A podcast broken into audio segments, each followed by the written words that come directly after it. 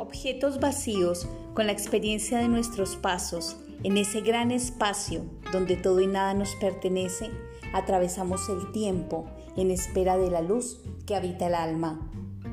Bienvenidos a un nuevo podcast de Palabras para alegrar el alma